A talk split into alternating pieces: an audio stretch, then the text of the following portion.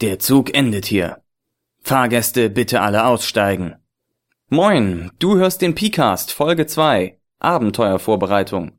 Oder es geht um euch, nicht um das Abenteuer.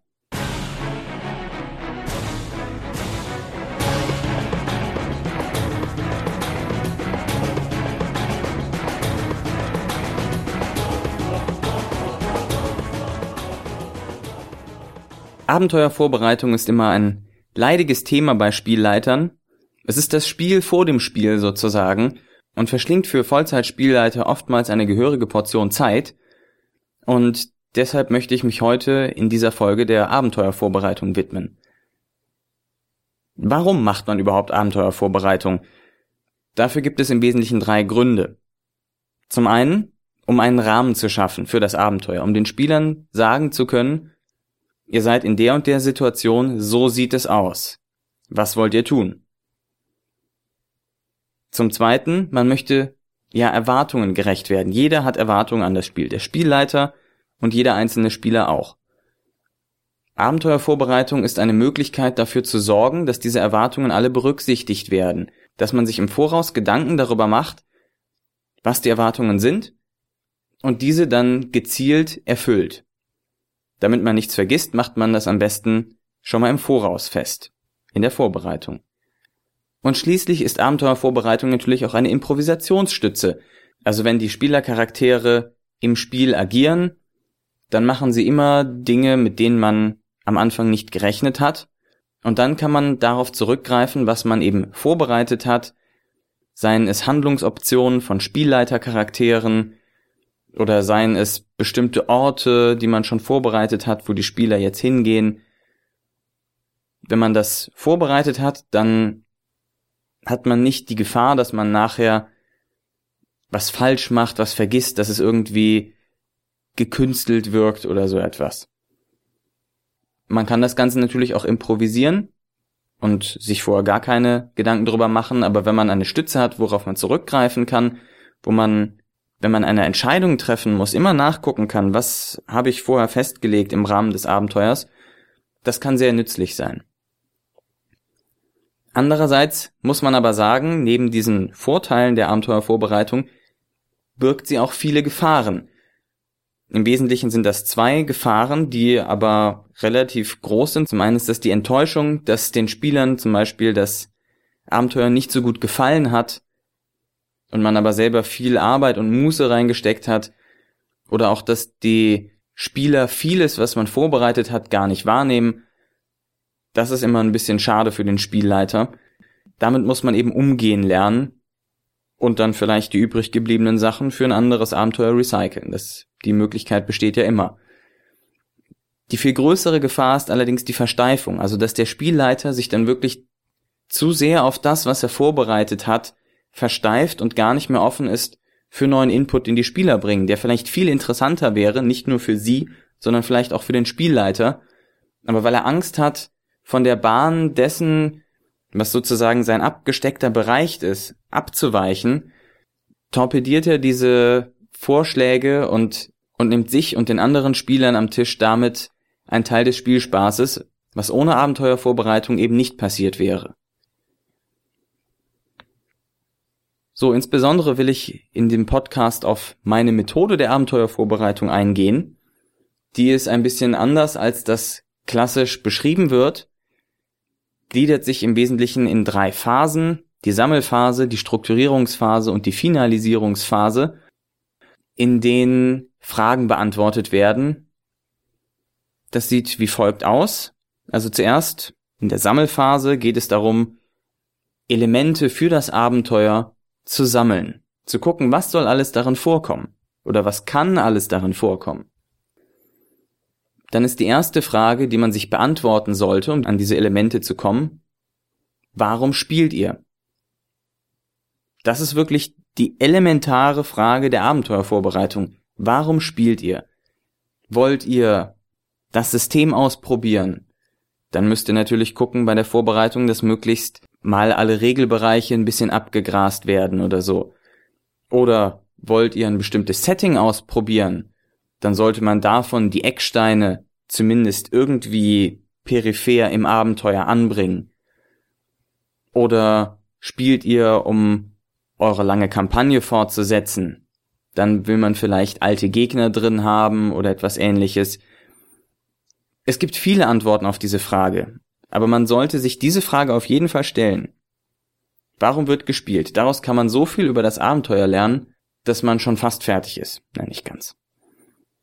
Die nächste Frage, die vielleicht schon beantwortet ist, ist, welches System wird gespielt und in welchem Setting? Daraus kann man natürlich auch wieder Elemente ziehen, wie, okay, das ist ein kampflastiges System, also wird ein Kampf drankommen. Oder in dem Setting geht es im Wesentlichen um Luftpiraten, also wird vielleicht ein großer Zeppelin drankommen oder irgend so etwas. System- und Setting-Frage ist ja meistens recht einfach zu beantworten.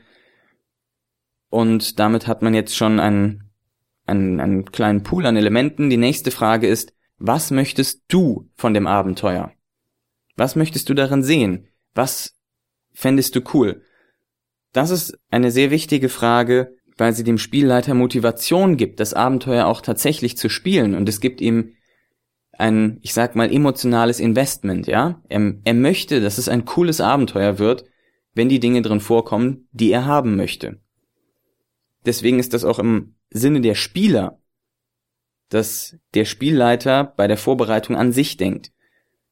Denn nur dann ist er auch nachher im Spiel motiviert und kann mit dieser Motivation besser auf die Spieler eingehen, ein besseres großartigeres Gesamterlebnis produzieren.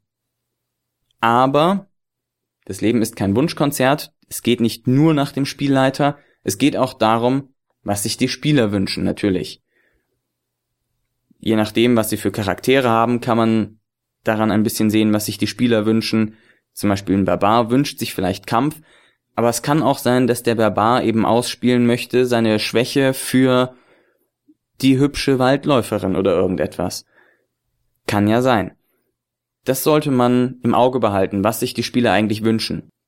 Das kann man aber auch selber erfragen. Was erwartet ihr euch für das nächste Abenteuer? Da hat man dann schon viele Elemente, mit denen man ein bisschen spielen kann oder die man im Hinterkopf behalten kann. Dann die nächste Frage ist eng damit verwandt, was spricht deine Spieler an? Das ist jetzt nicht direkt auf diese Was wünscht ihr euch Frage bezogen, sondern etwas subtiler. Das erfordert vielleicht ein bisschen Empathie oder man kann es mit einem Flaggenbogen machen, indem man, indem man die Spieler gezielt Fragen fragt, die Aufschluss darüber geben, warum sie zum Beispiel genau diesen Charakter spielen. Und diese Gründe helfen einem dann Ansatzpunkte zu finden, um das Abenteuer für die Spieler interessanter zu machen.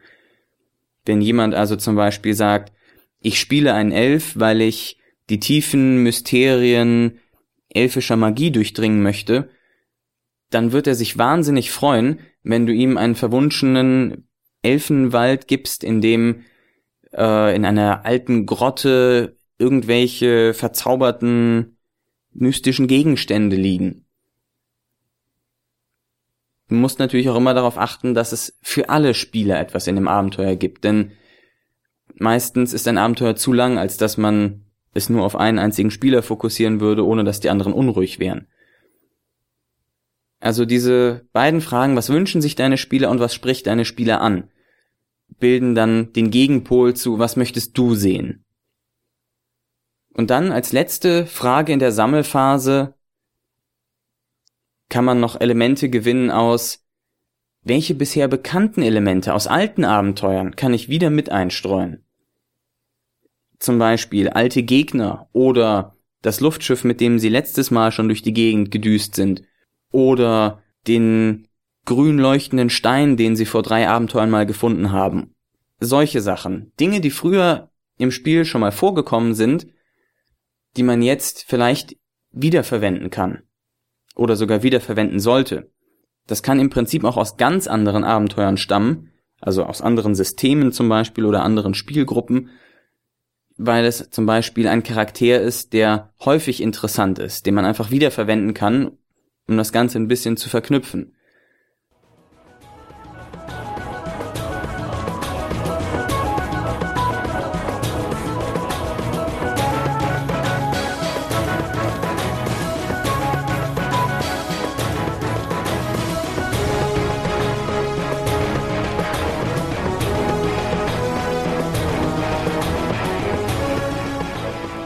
So, damit ist die Sammelphase abgeschlossen. Man hat jetzt einen Haufen an Stichpunkten, was man alles in dem Abenteuer verbraten möchte.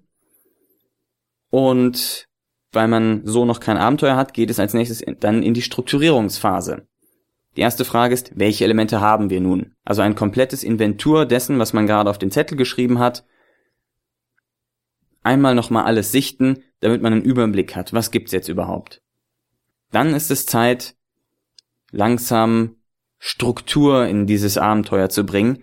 Gibt es zwischen diesen Elementen eine Verbindung? Gibt es mehrere Elemente, die irgendwie verknüpft sind, die vielleicht gemeinsam gut in eine Person oder einen Ort oder irgendetwas passen, die auf irgendetwas hindeuten, was das Ganze verbindet? Wenn man ein paar Elemente verbunden hat, kann man die erstmal so lose stehen lassen Gut ist es auch immer, wenn man Elemente zum Beispiel verschiedener Spieler verbinden kann, damit mehrere Spieler an derselben Sache interessiert sind. Die nächste Frage, nachdem man so ein paar lockere Verbindungen zwischen Elementen hat, am besten auf einem großen Stück Papier, so vage hingeklatscht, dann kann man sich nämlich überlegen, welches ist das Grundproblem? Also, worum geht es in dem Abenteuer? Geht es um den Krieg zweier Königreiche oder geht es darum, äh, geht es um eine Dreiecksbeziehung oder geht es um einen Rachefeldzug oder ja, was ist das Grundproblem? Greifen die Drachen an? Damit wird festgelegt, woran die Helden arbeiten, womit sie sich auseinandersetzen müssen, worauf sie vielleicht hinarbeiten oder wo sich vielleicht interessante Wendungen auch ergeben können. Nachdem man dann das Grundproblem hat, ist die nächste Frage, wo ist der logische Startpunkt? Wo setze ich mit meinen Charakteren an? Wie kann ich eine Einführung für meine Charaktere finden? Wo, auf welche Art und Weise kommen sie mit diesem Problem das erste Mal in Kontakt und werden in die Handlung hineingezogen? Dann, weil man es den Helden ja nicht so einfach machen möchte und ein bisschen Action und Spannung haben möchte, was sind Komplikationen? Was kann alles schiefgehen? Was wird schiefgehen? Wo gibt es vielleicht einen schwereren Weg und einen leichteren Weg? Und da die Helden sich nicht nur mit Komplikationen herumschlagen sollen, sondern auch ein bisschen Unterstützung erfahren sollen, muss man auch gleichzeitig bedenken, was sind Hilfen im Abenteuer? Wodurch können sie sich das Ganze erleichtern? Gibt es einen Ritter, den man für die eigene Sache gewinnen kann? Oder gibt es eine geheime Forschungsstation oder einen Spionagesatelliten, den man sich zunutze machen kann? Solche Dinge. Das heißt, am Ende der Strukturierungsphase hat man nun eine Handvoll Objekte, Personen, Orte, Gegenstände und ähnliches, die irgendwie miteinander verbunden sind und die sich die Verkörperung der zuvor gesammelten Elemente sind, die also die Charaktere ansprechen, die Spiele ansprechen und dich ansprechen. Man hat ein Grundproblem, was meistens zwischen mehreren dieser Objekten besteht, und man hat eine Möglichkeit, wie man die Spiele heranführt, wie man sie ärgert und wie man ihnen aber nachher den Erfolg ermöglicht.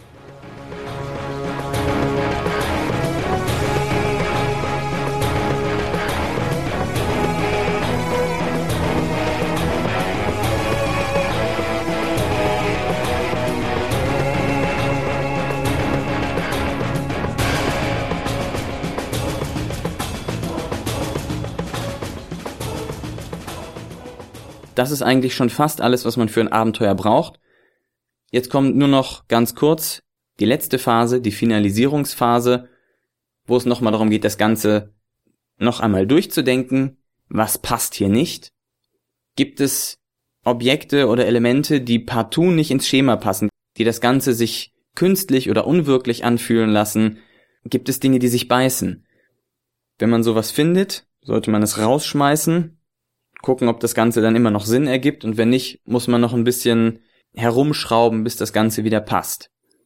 Und das ist dann nämlich auch die letzte Frage, passt es mir?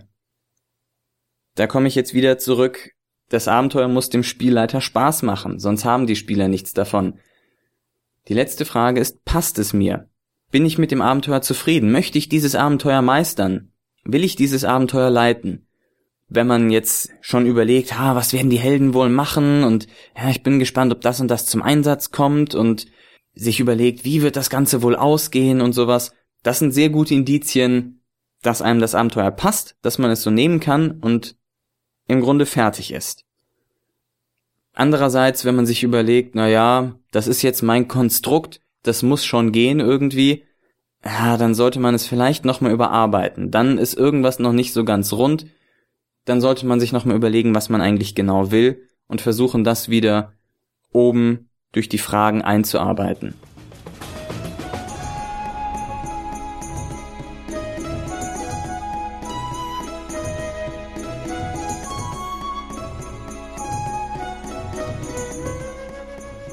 Ja, wenn man mit diesen drei Phasen durch ist, hat man meiner Ansicht nach ein fertiges Abenteuer. Mehr mache ich nicht. Im Prinzip gibt es dann natürlich noch diverse Möglichkeiten für weiteres Vorgehen, als da wären Spielleitercharaktere zu erschaffen, sei es mit Werten, mit Hintergrundgeschichte, mit Verbindungen und so weiter und so fort, Monsterwerte ausrechnen und ähnliches, also diese ganzen eher crunchigen Sachen, sage ich mal. Dann kann man das Ganze auch noch, wenn man möchte, als R-Map und als C-Web strukturieren, also als Relationship Map, wo die Verbindungen der verschiedenen Charaktere, die man vorher sich überlegt hat, irgendwie klar werden ähm, und detailliert ausgearbeitet werden. Oder ein Conflict Web, wenn man Organisationen hat, die irgendwie in Bezug zueinander stehen. Das sind nützliche Hilfen, und im Grunde steht das Ganze mehr oder weniger schon in dem, was man oben gemacht hat, drin. Aber es kann natürlich nützlich sein, sich das Ganze nochmal zu visualisieren, um im Spiel schnell einen Blick drauf werfen zu können und es dann direkt so präsentiert vorzufinden. Man kann natürlich auch Vorlesetexte ausarbeiten für spezielle Situationen, in denen man der Meinung ist, man müsste einen fertig durchgedachten Text abliefern und könnte nicht den Text improvisieren. Das können zum Beispiel wichtige Reden von Spielleitercharakteren sein oder die Beschreibung eines Tatortes, an den man kommt oder einer besonderen magischen Höhle, in die man kommt oder die Einführung eines besonders wichtigen oder krassen Spielleitercharakters. Je nach Abenteuer kann es auch nützlich bis erforderlich sein, sich Karten zu malen. Der Gegend, gerade bei Dungeon Crawl Abenteuern ist sowas im Grunde unvermeidlich. Aber auch für andere Abenteuer kann es gut sein, Karten entweder von Häusern oder von dem groben Gebiet zu haben, damit man eine grobe Vorstellung hat und auch die Spieler vor allem sich eine Vorstellung davon machen können, wie sie das Ganze geografisch von den Entfernungen einzuordnen haben. Als letzten Schritt kann man dann auch noch ein bisschen mehr zu Fancy Stuff rübergehen, also andere Medien vorbereiten, mehr als nur das Gesprochene, sondern vielleicht arbeitet man Handouts aus, also zum Beispiel Ingame-Texte, die die Spieler finden, die man ihnen dann direkt als Zettel überreichen kann, der ansprechend gestaltet ist und noch mehr Immersion und Hinweise auf das Spiel bietet. Man kann Bilder raussuchen aus Google oder wenn man gut ist, kann man auch selber zeichnen. Ich kann das nicht. Und diese dann den Spielern im passenden Moment präsentieren man kann sich Musik bereitlegen, speziell für das Abenteuer, für spezielle Situationen, einzelne Tracks raussuchen, die besonders gut passen. Ich mache das dann meistens so, dass ich verschiedene Playlists für verschiedene Szenen habe, in denen dann eine Handvoll Lieder jeweils drin ist, die irgendwie auf Shuffle abspielen und wenn ich die Szene wechsle, kommt halt das nächste Lied. Naja, und im Prinzip kann man auch noch so Sachen wie Videos oder andere Gegenstände, die zum Spiel gehören, und so weiter für das Abenteuer vorbereiten. Das ist dann alles Kür. Ja, damit bin ich dann noch am Ende der Folge über Abenteuervorbereitung angelangt. Ich freue mich, wenn es euch gefallen hat. Ich freue mich über Kommentare, seien es positive oder negative Kritik, Anregungen, Sachen, die ich vergessen habe. Und auch wenn ihr denkt, dass das ganze Bockmist ist, erzählt es mir einfach, teilt mir eure Meinung mit hier als Kommentar auf der Seite oder als E-Mail auch gerne. Ich freue mich, wenn ihr in der nächsten Folge wieder dabei seid. Wenn alles gut geht, ist Folge 3 dann die Bedeutung von Regelwerken.